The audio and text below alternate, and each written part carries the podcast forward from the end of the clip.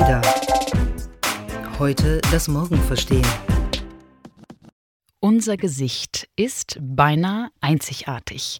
Es ist ein sogenanntes biometrisches Merkmal eines jeden Menschen, das uns auch identifizieren können soll, beispielsweise wie auch unser Fingerabdruck. Menschen lernen innerhalb der allerersten Lebensmonate Gesichter zu erkennen und zu unterscheiden. Und genau das können jetzt auch Maschinen auch schon seit ein paar Jahrzehnten, solche nämlich, die darauf trainiert sind, Gesichter zu entdecken und mit Millionen von Daten zu vergleichen. Und das schneller, als es das menschliche Auge wohl jemals können wird. Das ist die Gesichtserkennungstechnologie. Und darüber haben wir im nächsten ADA-Magazin, was am 22. November erscheint, ein ganzes Dossier geschrieben. Und heute möchten wir darüber schon mal einen kleinen Einblick geben über die Zukunft der Gesichtserkennungstechnologie und welche Konsequenzen das für uns hat. Wir, das sind Lea und Miriam. Gesichtserkennung oder auf Englisch Facial Recognition. Lea hat schon ein bisschen beschrieben, worum es geht. Versuchen wir vielleicht doch noch etwas genauer zu definieren, was da eigentlich passiert. Denn dahinter steht natürlich eine Technologie. Es ist die Erkennung menschlicher Gesichter durch künstliche Intelligenz. Und wie das genau funktioniert, ist eigentlich erstmal in den einzelnen Schritten ganz, ganz einfach. Bilder, Live-Videos, Aufzeichnungen von stehenden, sich bewegenden Gesichtern werden abgeglichen mit Gesichtern, die in einer Datenbank als Datensätze hinterlegt sind. Das Bildmaterial wird dafür eben aufgenommen oder eingescannt und dann werden die wichtigsten Bereiche eines Gesichts, also die geometrische Anordnung, wie verhält sich Nase zu Augen und Mund etc., Textureigenschaften, Hautfarbe etc. All das wird erstmal verortet, wird vermessen und kodiert und dann eben mit den bestehenden Informationen, die man aus den vorhandenen Datensätzen hat, verglichen. Und bei dem Wort Gesichtserkennung könnte man annehmen, es geht schlicht um die Erkennung eines Gesichtes, aber tatsächlich hat diese Technologie mindestens vier verschiedene mögliche Ziele, mögliche Aufgaben. Es geht hier erstens um tatsächlich das Erkennen eines Gesichtes, bedeutet also im Bild überhaupt erstmal zu merken, das ist ein Gesicht und kein Stuhl beispielsweise. Das ist auf Englisch die Detection.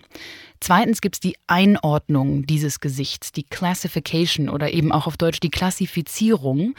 Das ist beispielsweise die Erkenntnis, hier handelt es sich möglicherweise um ein weibliches Gesicht oder um das Gesicht einer schwarzen Person. Drittens gibt es die Verifizierung. Da geht es um den Abgleich mit einer ganz bestimmten Person. Ist das Gesicht das Gesicht von Miriam, ja oder nein? Ein einfacher Vergleich. Und viertens, das ist das Ziel oder die Aufgabe, die wir jetzt viel in den Medien mitbekommen, dass die Identifizierung bedeutet also auf Basis eines eingescannten Gesichtes ganz individuelle Personen erkennen zu können und auch genauso benennen zu können. Und diese vier verschiedenen Ziele, man könnte meinen, man kriegt vielleicht nur in der Öffentlichkeit mit, wenn beispielsweise äh, Sicherheitsüberwachungskameras auf einen zeigen. Und ansonsten haben wir mit dieser Technologie gar nicht so viel am Hut, stimmt aber eben nicht, denn beispielsweise beim Entsperren des Telefons geht es schon um den dritten Schritt, die Bestätigung einer Identität. Miriam, nutzt du eine Face-ID? Entsperrst du so dein Telefon? Inzwischen ja, das ist relativ neu, weil ich habe mein äh, Telefon fallen lassen und daraufhin brauchte ich ein neues. Ähm, und das hat jetzt äh, Face ID und insofern äh, starre ich also äh, noch häufiger auf das Telefon als vorher, weil es sonst gar nicht in Betrieb genommen werden kann. Und das geht wirklich ganz ruckzuck. Und ich habe auch zwischendurch jetzt mal ausprobiert, was passiert, wenn es sehr dunkel ist. Also sehr weit funktioniert das dann. Also jetzt nicht in einem stockdunklen Raum, aber wenn es so Dämmerung ist oder so, funktioniert das. Und selbst mit einer hellen Sonnenbrille, die nicht also ganz abdunkelt, funktioniert es. Wenn ich eine richtig dunkle anhabe, funktioniert es nicht. Also es ist ein ganz interessantes kleines Selbstexperiment, was man da machen kann, um zu sehen, wie genau diese Face ID, die ähm, das iPhone jetzt zum Beispiel ja seit einiger Zeit benutzt, eigentlich funktioniert. Die dunkle Sonnenbrille ist wahrscheinlich ein bisschen so eine Sperre wie geschlossene Augen, weil man sollte ja nicht in der Lage sein, dein iPhone öffnen zu können, beispielsweise, wenn du am Schlafen bist. Das wäre ja jetzt sicherheitstechnisch nicht gut. Nee, das fände ich ganz schlecht sicherheitstechnisch. Dann könnte man vor jede schlafende Person ein Telefon halten und hätte gleich den Zugang zu allen Inhalten. Und gut, dass du es sagst, das habe ich auch ausprobiert. Mit geschlossenen Augen geht es tatsächlich nicht. Also da geht es nie. Die Entsperrung des Telefons, das ist ein Beispiel, was ihr vielleicht im Alltag auch schon so erlebt habt. Ein weiteres würde ich wetten, kennen wir absolut alle. Und das ist das Beispiel der sozialen Plattformen wie beispielsweise Facebook, die schon seit Jahren anbieten, in Bildern Menschen zu erkennen. Genau das sind diese ersten beiden und manchmal drei Schritte, die ich eben beschrieben habe, nämlich die Erkennung, die Einordnung und die Verifizierung. Wir kennen das alle, da bildet sich so ein kleines Viereck um sämtliche mögliche Gesichter in einem Bild. Das ist also die Erkennung. Das sind Gesichter und beispielsweise keine Tiere, Straßen, Autos. Im zweiten Schritt wird dann ja vorgeschlagen, wer das sein könnte. Das ist also eine gewisse Einordnung, eine Klassifizierung. Das sind wahrscheinlich Frauen und deshalb werden uns dann Namen vorgeschlagen von Freundin, Freund A bis Z. Und dann geht es um die Bestätigung. Facebook und auch andere soziale Netzwerke, die das anbieten, bitten uns ja, auch um deren Datenbanken dann zu befüllen, bitten uns zu bestätigen, dass das eben folgende Freunde sind. Also, wenn ihr das schon mal erlebt habt und womöglich eben auch Namen eingetippt und bestätigt habt, dann seid auch ihr der Gesichtserkennungstechnologie schon begegnet. Das heißt, wir, wir haben nicht nur sozusagen den Service, dass wir die Zuordnung von Personen beim Taggen von Bildern oder Posts dann damit erleichtert bekommen durch diese Technologie, sondern wir äh, leisten auch was. Wir leisten eine Arbeit, weil wir permanent äh, die Datensätze sozusagen helfen zu vervollständigen, zu perfektionieren, zu vergrößern, indem wir eben durch diese ähm, Bilderkennungsbestätigung dann dazu beitragen, dass äh, da wieder ein Datenpunkt oder mehrere Datenpunkte mehr vorhanden vorhanden sind. Absolut. Auch übrigens in Fotoprogrammen auf dem Handy, die mittlerweile ja auch anbieten, das nutze auch ich, Menschen, unsere Freunde, unsere Familienmitglieder eben einfach durch die Suche nach dem Namen zu erkennen und dann alle möglichen Fotos aus den letzten Jahrzehnten sofort uns zuzuspielen.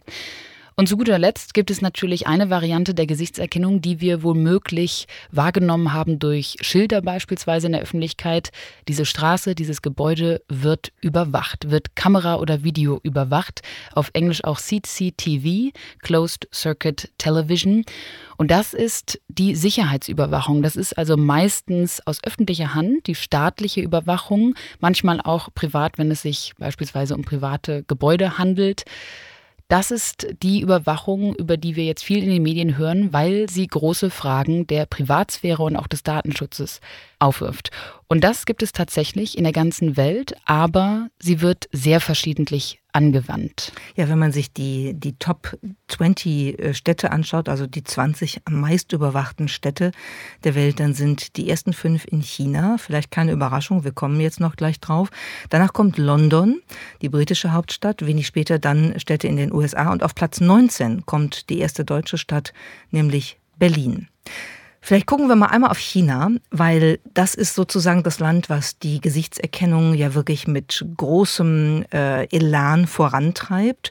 Äh, Facial Recognition Technologies sind in China allgegenwärtig. Das merkt man auch, wenn man das Land bereist. Und es geht da natürlich um die Datenerfassung und auch darum, dass Gesichtserkennung ein zentraler Bestandteil ähm, des Plans der chinesischen Regierung ist, weltweit führend in künstliche Intelligenz zu werden. Und man muss hinzufügen, auch wenn das so deutlich nicht ausgedrückt wird, Gesichtserkennung ist auch ein zentraler Bestandteil des Plans der Regierung, wirklich jede Bewegung eines jeden Bürgers und einer jeden Bürgerin idealerweise zu jedem Zeitpunkt nachvollziehen zu können, indem man eben über die Millionen, hunderte von millionenfacher Ausstattung mit Kameras äh, immer verfolgen kann, über die Technologie der Gesichtserkennung, wo und wie die Menschen sich bewegen und verhalten. Und es gibt ein paar Beispiele, wie das auch schon im, im alltäglichen Leben eingesetzt wird. Also ähm, beispielsweise werden in der chinesischen Stadt Shenzhen werden schon Renten ausgezahlt mit Hilfe von Gesichtserkennung. Und dann gibt es natürlich die auch ja in den Medien sehr intensiv diskutierten Beispiele der sozialen Kontrolle, beispielsweise der muslimisch-uigurischen Minderheit in Xinjiang und ähm, wir haben insgesamt etwa 850 Millionen ähm, Nutzerinnen und Nutzer des mobilen Internets in China. Und die machen das halt über Telefon. Und jetzt gibt es eine relativ kürzlich erlassene Anordnung, die sagt, wer ein neues Telefon oder einen neuen Internetdienst haben möchte, also beantragt, der muss einer identitätsstiftenden Gesichtsprüfung über Gesichtserkennung zustimmen. Heißt also, hier wird ganz systematisch Gesichtserkennung als auch staatlich geförderte Technologie und geforderte Technologie eingesetzt, um die Menschen überwachen und kontrollieren zu können. Und die Regierung tut das, indem sie eben auch die Firmen natürlich unterstützt, die das machen. Es gibt zwei große. Lea und ich haben da schon mal in einem Podcast über China in unserer ersten Staffel drüber gesprochen. Das eine ist die Firma Megavie, die in Peking ihr Hauptquartier hat. Das andere ist die Firma SenseTime, die in Shanghai sitzt, zwei hochbewertete KI-Unternehmen, die ähm, nicht nur mit Börsengängen äh, spielen, mit dem Gedanken an Börsengänge spielen, sondern die auch natürlich gerade in den Handelsauseinandersetzungen äh, ähm, zwischen USA und China sehr stark äh, in den Fokus gerückt sind, weil sie eben diese zentrale Technologie nutzen, um wirklich auch Regierungshandeln damit möglich zu machen. Und diese chinesischen Firmen, beispielsweise SenseTime und MacVie, die sind nicht nur in ihrem eigenen nationalen Kontext unterwegs, sondern, das haben sie uns auch damals in China schon erzählt, haben bereits Verträge mit ausländischen Regierungen geschlossen. Heißt also, ein SenseTime beispielsweise stattet mittlerweile lateinamerikanische und westafrikanische Regierungen mit dieser Technologie aus. Außerdem gibt es im chinesischen Alltag auch durchaus einige kommerzielle Anwendungen. Eine davon hat uns damals sehr überrascht, als sie rauskam und hat uns vielleicht ein bisschen zum äh, Grinsen gebracht, weil sie heißt auch Smile to Pay. Die Idee dahinter ist, dass man also an einem Automaten für welche Gegenstände, welche Dienstleistungen auch immer per Grinsen, per Smile, per Lachen bezahlen kann. Dahinter steht also eine Kamera, die identifiziert erstens die persönliche Identität und durch das Auslösen des Lachens wird dann also die Bezahlung getätigt. Das Kurze Verständnisfrage. Wenn ich lächle, kriege ich dann einen Discount? Das ist eine gute Frage. Das weiß ich nicht. Das wäre ja eigentlich sozusagen noch eine zusätzliche erzieherische Maßnahme. Lächle in die Welt, dann wird das Leben billiger. Aber womöglich gibst du durch dein Lächeln einfach nur Trinkgeld ab. Wer weiß, ob du den Discount bekommst oder ob du mit deinem Lächeln, in diesem Fall Smile to Pay, nicht to get money, eher dein Bankkonto leerst. Mhm, aber wer Lächle in die Welt und verliere dein Lächle Geld. Lächle für die anderen, nicht für dich selbst. Nun gut. Jetzt sprechen wir viel über das Geld und apropos Finanzen möchte ich jetzt einmal in die Werbepause abgeben und zwar an Daniel. Diese Episode wird präsentiert von Fidelity. Der Vermögensverwalter bietet euch als Privatanleger mit dem Fidelity Wealth Expert Zugang zu einem weltweiten Netzwerk unabhängiger Investmentexperten, die die Fonds managen. Euer Anlagevorschlag wird vorher mithilfe eines Online-Fragebogens auf Basis eurer Anlageziele und eurer Risikobereitschaft ermittelt und auf euch zugeschnitten. Und jetzt geht es weiter mit Miriam und Lea. Individuell zugeschnitten sind auch die Anwendungen der Gesichtserkennung, nämlich vor allem auf den jeweiligen Länderkontext. Denn tatsächlich reagieren die Bürgerinnen und Bürger verschiedener Nationen durchaus international sehr verschieden auf diese Technologie. Wir haben jetzt gerade von China erzählt, wo wir letztes Jahr auch zu Besuch waren. Kommen wir mal zu Deutschland und unserem Zuhause, denn die Deutschen scheinen tatsächlich etwas skeptischer dieser Technologie gegenüber zu sein. Und das ist natürlich auch kein Wunder, denn historisch gesehen haben wir ja die Situation, dass wir sozusagen mit äh, Überwachungsstaaten und Repressionen durch Überwachung keine guten Erfahrungen gemacht haben, um es mal sehr vorsichtig zu formulieren. Insofern ist es vielleicht nicht erstaunlich, dass ähm, Gesichtserkennungstechnologien, was äh, Geschwindigkeit und Umfang der, der Einsetzung angeht, dann bei uns doch eher äh, eher langsam und sehr schrittweise ähm, etabliert werden. 2016 hat das deutsche Innenministerium angekündigt, ähm, dass man mal gucken wolle, ob nicht an Flughäfen und Bahnhöfen tatsächlich mit dieser Technologie gearbeitet werden kann. In der Regel aus Sicherheitsgründen und um bestimmte Zugänge zu erleichtern. Und wir haben an großen Flughäfen in Deutschland äh, inzwischen tatsächlich das sogenannte Easy Pass System. Da ist eine Gesichtserkennung integriert zur Identitätsprüfung. Also das sind dann diese äh, Automaten, durch die man durchgeht, wo man den Pass so reinlegen muss und wenn es dann ausnahmsweise mal dann geht die Tür auf und dann steht man vor einer äh, Kamera, die einen dann auch sehr schick beleuchtet und dann passiert eben diese Gesichtserkennung. Ich bin heute Morgen aus dem Ausland eingereist und habe genau das äh, in Düsseldorf gemacht und äh, erlebt, wie das funktioniert. Und es hat ausnahmsweise auch mal geklappt und dann geht das natürlich auch relativ schnell.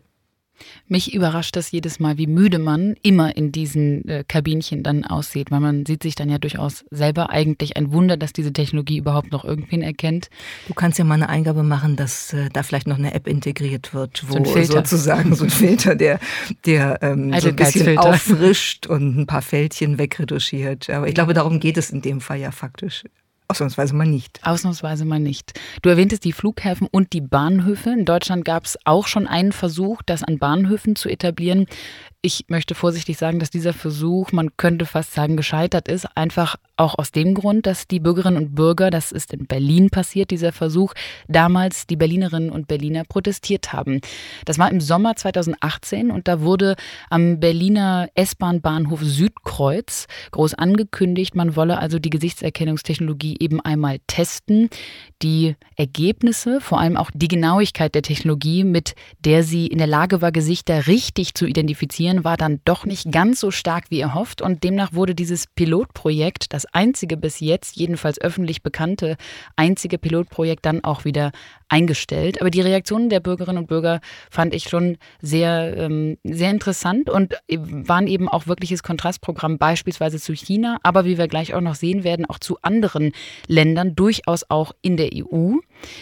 In der EU ist der Umgang mit biometrischen Daten eigentlich durch die DSGVO, durch die Datenschutzgrundverordnung insofern geregelt, als dass er nur in sehr bestimmten Fällen erlaubt ist. Eigentlich müssen, wenn es um biometrische, also identifizierende Merkmale eines Menschen geht, eigentlich müssen dann die Betroffenen einwilligen, vor allem wenn es um die Verarbeitung dieser Daten geht.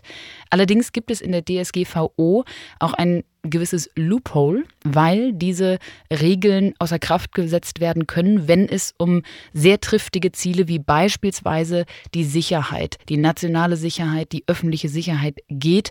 Und daher gibt es, würde ich jetzt mal sagen, gewisse Wege zur Umgehung. Und das ist tatsächlich auch sichtbar am Beispiel Englands. Genau, weil in der EU äh, durch DSGVO zumindest jetzt keine äh, großartigen Bewegungsprofile von Bürgerinnen und Bürgern angelegt werden können, einfach um sie mal zu haben oder so. Das, das geht halt so nicht. In Großbritannien haben wir, obwohl die ja noch zur EU gehören, äh, trotzdem auch andere Beispiele gefunden. Es gibt mindestens zwei große britische Polizeidienststellen, die Live-Gesichtsverfolgung nutzen. Und da hat es eine ziemlich intensive Auseinandersetzung vor einem britischen High Court äh, gegeben. Ähm, mit einer Klage gegen die Echtzeitnutzung von Facial Recognition Technologies, aber die wurden dann genehmigt. Und ein zweites Beispiel finde ich noch interessanter, weil da kommen wir sozusagen auch in den privaten Bereich, der auch äh, dann von der Regulierung her vielleicht noch schwerer zu erfassen ist. Es gibt einen äh, Immobilienentwickler in London, der für einen ganz zentralen Knotenpunkt der Stadt, nämlich für King's Cross, verantwortlich ist. Und der setzt die Gesichtserkennungstechnologie ein, um das 67 Hektar große Areal Material zu überwachen. Dazu gehören Geschäfte, Büros, eine ganze Universität. Und das Ganze hat dazu geführt, dass die Informationsbeauftragte des Landes das mal genauer untersucht hat. Aber es gibt eine ganze Reihe von Einkaufszentren, Museen, Konferenzzentren im ganzen Land, die Gesichtserkennungstechnologien installiert haben und konsequent einsetzen. Finde ich ganz spannend, weil England ja doch noch äh, erstens in der EU ist und zweitens auch immer weiterhin in der Nähe von Deutschland geografisch gesehen bleiben wird, dass die erstens nationalen Anwendungen sich da so unterscheiden und auch die Reaktionen der Bürger durchaus anders sind. Schauen wir mal nach Amerika. Wir haben mit China begonnen, jetzt haben wir zwei europäische Beispiele. In den USA ist diese Technologie tatsächlich auch schon sehr weit verbreitet. Erstens benutzen einige Behörden diese Technologie, Polizeidienststellen und auch das FBI, das Federal Bureau of Investigation Foundation und außerdem auch die Behörde, die für die Abschiebungen von sogenannten illegalen Einwanderern zuständig ist. Das ist die ICE oder Immigration and Customs Enforcement Agency. Und das hat echt zu einem großen Aufschrei geführt, weil beispielsweise das FBI tatsächlich diese Aufnahmen von US-Bürgerinnen und Bürgern von ihren Führerscheinfotos einfach genutzt hat, ohne rechtliche, gesetzliche Genehmigung und auch ohne dass diese Betroffenen davon wussten um damit eine große Datenbank aufzubauen. Wenn ich da an das Foto in meinem Führerschein denke, dann wird mir Angst und Bange, weil das ist sehr alt und ich weiß nicht, ob ich mich erkennen könnte und ich weiß nicht, ob nicht irgendwelche anderen armen Menschen dann in den Verdacht kämen, etwas getan zu haben, weil äh, sie vielleicht äh, Ähnlichkeiten mit meinem Gesicht von vor vielen Jahren haben. Du sagst, es wird dir Angst und Bange und ich glaube, bei dem Thema ist das natürlich eigentlich wirklich eine sehr ernsthafte Sache, weil, wie eben genannt, diese Behörden ja durchaus echt gesetzliche Durchsetzungskraft haben. Die sind äh, im Falle von, äh, von ICE, also vom Immigration and Customs Enforcement äh, Arm der, des US-Staates, haben die natürlich Wahnsinnsmöglichkeiten, das Leben von Menschen zu beeinflussen. Von daher ist es,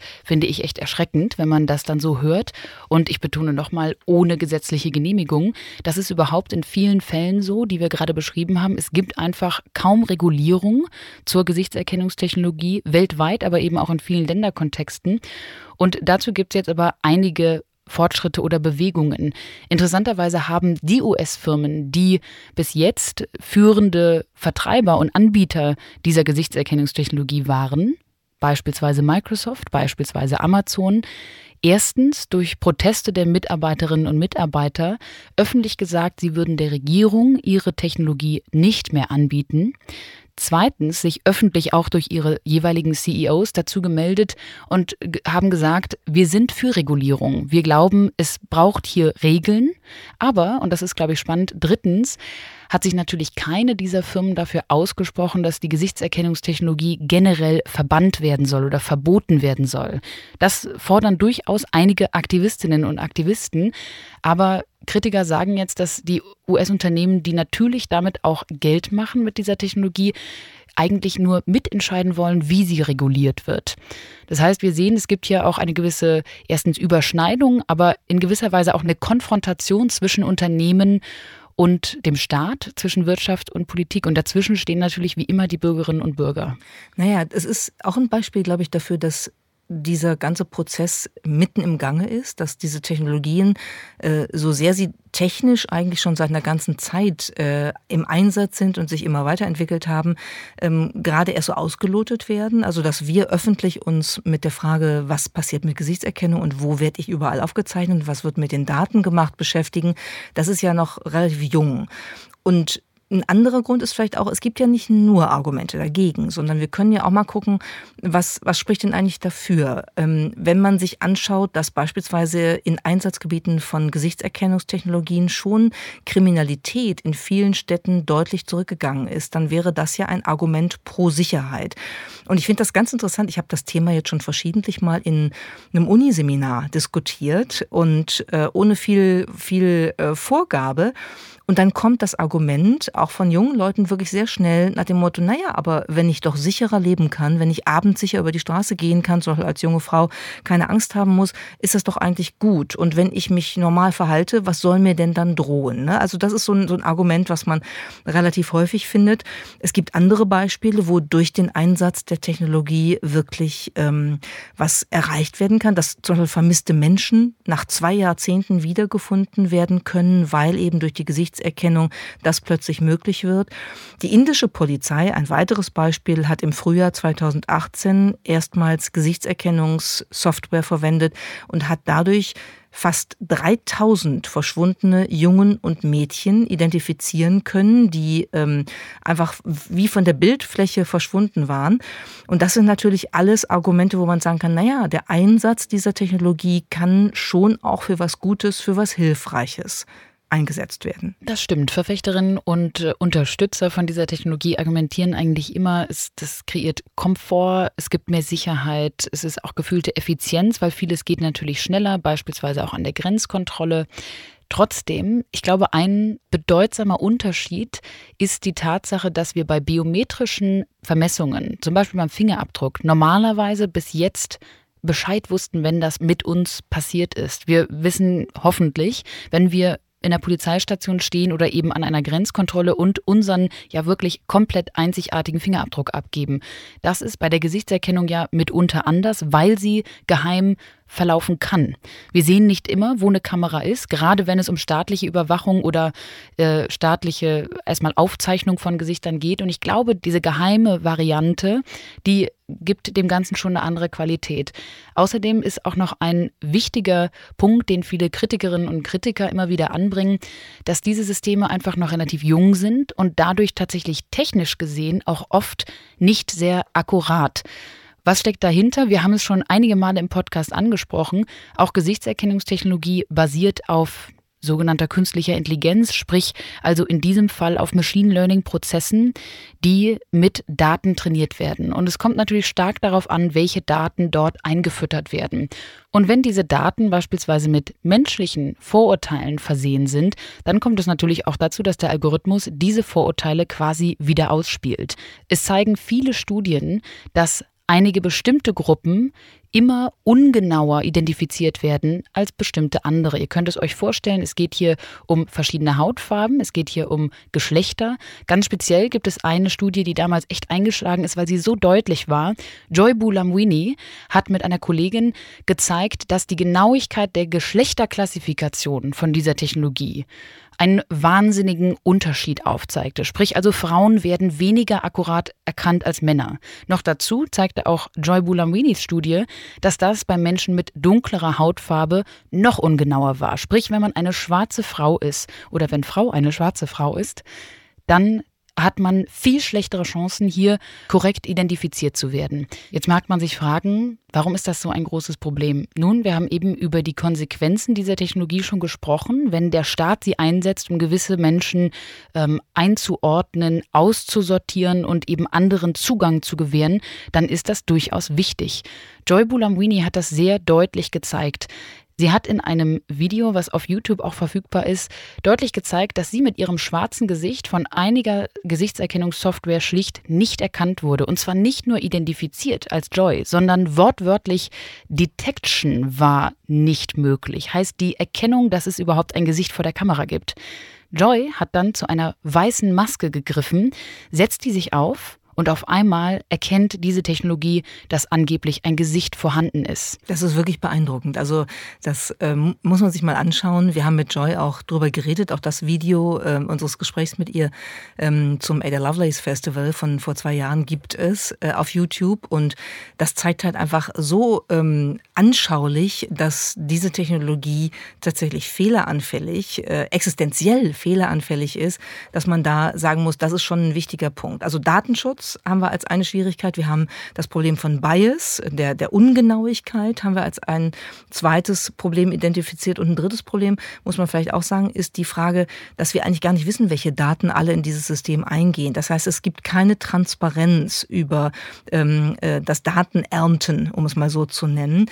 Heißt, ähm, wir haben eine ganze Reihe von Beispielen, dass äh, beispielsweise Fotos, die über 20 Jahre auf der Fotoplattform Flickr hochgeladen worden worden sind, genutzt werden, unter anderem auch von chinesischen Firmen wie SenseTime, um damit eben die Datenbasis zu erweitern, um die Algorithmen zu trainieren, äh, um sie dann auch einzusetzen, ähm, in dem Fall, den wir schon genannt haben, die Angehörigen einer Uiguren-Minderheit eben zu verfolgen. Und das ist natürlich etwas von, von Intransparenz, wo ähm, man plötzlich mit dem eigenen Gesicht in einem Kontext äh, als, als Datensatz ähm, vorhanden ist oder auch benutzt wird. Äh, das ist schon auch eine Schwierigkeit und da bräuchte man, glaube ich, eine Art von Transparenzregel, äh, wie Daten wann in welche Systeme wirklich eingespeist werden und wofür sie genutzt werden. Wofür sie genutzt werden, das ist, glaube ich, nochmal eine weitere äh, Frage, die wahnsinnig wichtig ist, denn es gibt ja auch missbräuchliche Anwendungen, die jetzt erst erforscht werden und die womöglich aber eingesetzt werden. Beispielsweise gibt es Forschungsanstrengungen, einen Zusammenhang zwischen biometrischen Gesichtsregionen und solchen interessanten Konzepten wie inhärenter Kriminalität oder auch der sexuellen Orientierung herzustellen. Das heißt, da gab es Studien, die versucht haben zu beweisen, dass ein Gesicht an sich krimineller sein kann als andere oder dass man am Gesicht beispielsweise eine lesbische sexuelle Orientierung darstellen kann. Das Gesicht an sich ist wahrscheinlich nicht kriminell, aber das Gesicht ist sozusagen repräsentativ für eine Person, die angeblich krimineller ist als eine Person mit einem anderen Gesicht. Und da wird's natürlich dann, da kommen wir dann in die, in die Region der Biopolitics hinein. Ne? Also ich sehe, wie du aussiehst und weiß, welche Wahrscheinlichkeit du hast, ähm, gewalttätig äh, zu sein oder ja, andere Dinge halt, einer speziellen Minderheit anzugehören, eine spezielle sexuelle Orientierung zu haben, etc. Wir haben jetzt schon über die verschiedenen Beleuchtungsmöglichkeiten dieser Technologie gesprochen. Was hat das jetzt ausgelöst? Wir haben immer wieder erwähnt, dass Bürgerinnen und Bürger echt anders auf der ganzen Welt auf diese neue Entwicklung reagieren. In den USA beispielsweise hat das dazu geführt, dass erst die Stadt San Francisco, dann der gesamte Staat Kalifornien und nach ihm auch weitere US-Staaten offiziell gesagt haben, dass sie für behördliche Zwecke, sprich also für ihre Polizeidepartments, diese Technologie komplett verbieten. Im US-Kongress wurde seitdem auch die ein oder andere Anhörung angesetzt und es werden jetzt verschiedene Gesetzesentwürfe diskutiert und das ist in anderen Ländern ähnlich, weil es beschäftigt wirklich ähm, ja, die Menschen auf, auf allen Ebenen und mittlerweile eben auch ganz stark die Politik. Wobei man da auch da sagen muss, wenn solche Verbote ähm, erlassen werden oder wenn reguliert wird, betrifft das in der Regel erstmal ja nur die öffentlichen Institutionen. Es könnte Firmen betreffen, aber wie wir wissen, auch aus anderen Bereichen der Internetentwicklung und der Entwicklung von Internet-Companies ist das erstmal ein langer Weg. Ähm, wir können vieles andere auch nicht regulieren. Manchmal wollen wir das auch nicht, aber es wäre auch schwierig, das zu tun, gerade wenn es um internationale Firmen geht. Und insofern ist das nur ein Bereich äh, des Einsatzes von Gesichtserkennungstechnologie, wo diese Diskussion äh, um Regulierung oder wo gewisse Backlashes dann eben Veränderungen mit sich bringen. Ich glaube, was, was, was insgesamt noch spannend wäre, ist zu gucken mal, was, was passiert denn eigentlich mit den Reaktionen der Menschen? Denn wir haben jetzt so über Privatheit, über die Intransparenz der Datenverwendung aus dem eigenen Gesicht geredet. Wir haben über Bias, also über verzerrte Daten, über Fehlinterpretation von Daten geredet. Warum ist es trotzdem so, dass an manchen Stellen das ja eigentlich so einfach hingenommen wird? Also ich bin heute Morgen durch dieses äh, E-Pass-Terminal durchgelaufen und ich weiß, dass mein Gesicht da eben äh, gelesen wird und das geht dann schnell, dann stehe ich nicht in der Schlange, ich mache das. Und da sind wir natürlich wieder bei so einem Punkt, der immer bei Technologie ähm, äh, Übernahme und Akzeptanz eine Rolle spielt. Das ist Convenience, das ist die Bequemlichkeit. Und wenn ich mir überlege, was du eben äh, gesagt hast, dieses Beispiel Smile to Pay, also wenn ich einfach nur irgendwo hinlächle und schon ist der Kaffee da und bezahlt, dann, dann ist das ja praktisch. So ist es in China. Wir haben es ja selber ausprobiert. Das sind schon alles Argumente, die ähm, ein bisschen erklären können, warum die Akzeptanz jetzt auch nicht so niedrig ist. Also es gab gerade eine Studie von Pew äh, Internet. Die haben herausgefunden in den USA, dass 56 Prozent der Amerikanerinnen und Amerikaner ähm, dem Einsatz von Gesichtserkennungstechnologie schon vertrauen. Und Allerdings, wenn ich einhaken darf, kommt es da stark darauf an, wer sie anbietet. Du hast absolut recht, 56 Prozent der Amerikaner vertrauen dieser Technologie, wenn sie von den Behörden eingesetzt wird. Aber für mich auch spannend, wenn sie von Technologiefirmen eingesetzt wird, dann ist das schon durchaus weniger. Da sind wir bei 36 Prozent. Und das fand ich ganz interessant, wenn sie von Werbetreibenden, von Werbefirmen eingesetzt wird, dann sind wir bei nur 18 Prozent. Also es scheint schon so zu sein, dass unsere Reaktionen auch stark auf den Kontext ähm, drauf ankommen.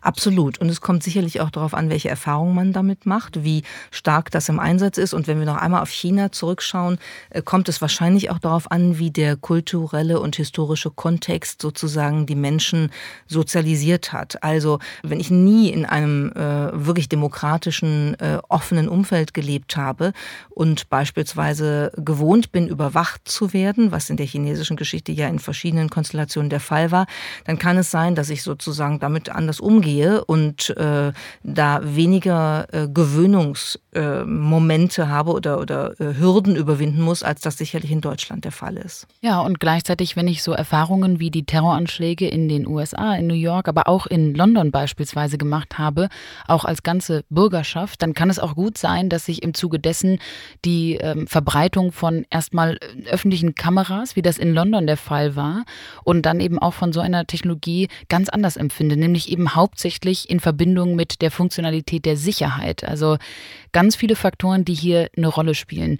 Ich frage mich ja ganz oft, oft bei vielen Technologien, vor allem wenn es um dieses Trade-off Freiheit und Sicherheit, ähm, Convenience, Komfort etc. geht, sollten wir dann trotzdem wirklich alles anwenden und nutzen, nur weil es technologisch möglich ist? Ich glaube, das ist eine Frage, die wir uns ganz oft vielleicht zu wenig stellen, aber ich mir oft stelle. Das ist eine normative Frage, wo man eine normative Antwort darauf geben kann, sagen kann, sollten wir vielleicht nicht, wenn es solche Bedenken gibt, was Privacy und äh, Bias von solchen Technologien angeht. Aber faktisch betrachtet, ist es ja so, dass trotzdem Technologien sich durchsetzen. Das heißt, ähm, sowas wie Convenience, Bequemlichkeit, Annehmlichkeit ähm, ist dann das, was man die normative Kraft des Faktischen nennt. Es ist einfach so, so unheimlich bequem, das zu machen und dann verändern sich die Normen. Aber wir ziehen ja trotzdem irgendwo dann meistens die rote Linie als Userinnen und User. Es gibt ja schon auch jetzt Versuche und, und Studien, durch den Herzschlag eines Menschen die persönliche Identität erkennen zu können. Einmal Herzschlag, zweites Beispiel, auch der Gang ist angeblich so individuell und einzigartig, dass man durch die Aufzeichnung vom, vom persönlichen Gang eben die, äh, die Identität dahinter angeblich analysieren lassen kann. Da frage ich mich schon, wenn das jetzt auf einmal in den Hauptstädten so verbreitet wäre, wir können euch alle per Herzschlag sofort spotten, monitoren und erkennen, frage ich mich, ob das nicht dann doch zu intim und zu privat wäre. Vielleicht auch nicht, vielleicht haben wir diese rote Linie nicht, aber ich habe das Gefühl, dass wir immer so eine intuitive Reaktion auf solche Veränderungen haben. Haben wir, glaube ich. Ich glaube nur, dass die Reaktion sich verändert mit den jeweils neuen Technologien, die diese Linie verschieben.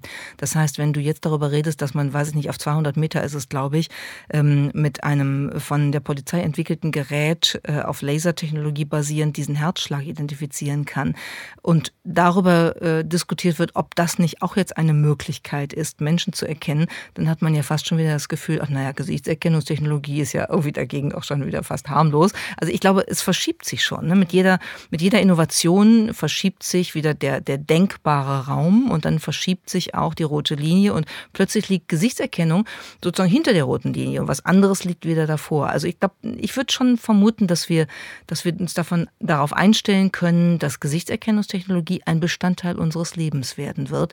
Nicht nur in China, sondern dass das sozusagen auch Schritt für Schritt in andere Teile der Welt exportiert oder da entwickelt wird. Technologie verschiebt den denkbaren Raum und wir haben hoffentlich mit dieser Episode euren denkbaren Raum wenigstens ein bisschen erweitert. Das sollte erstmal ein Ein- und Überblick sein.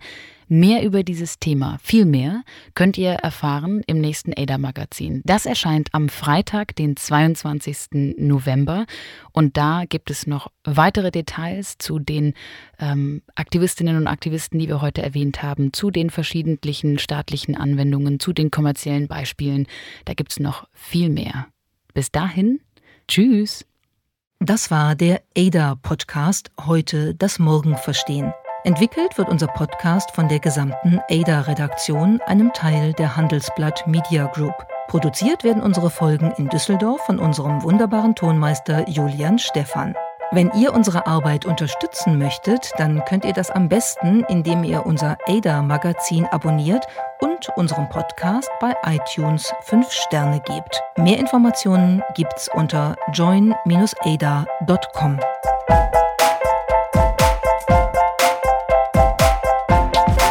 Ada. Heute das Morgen verstehen.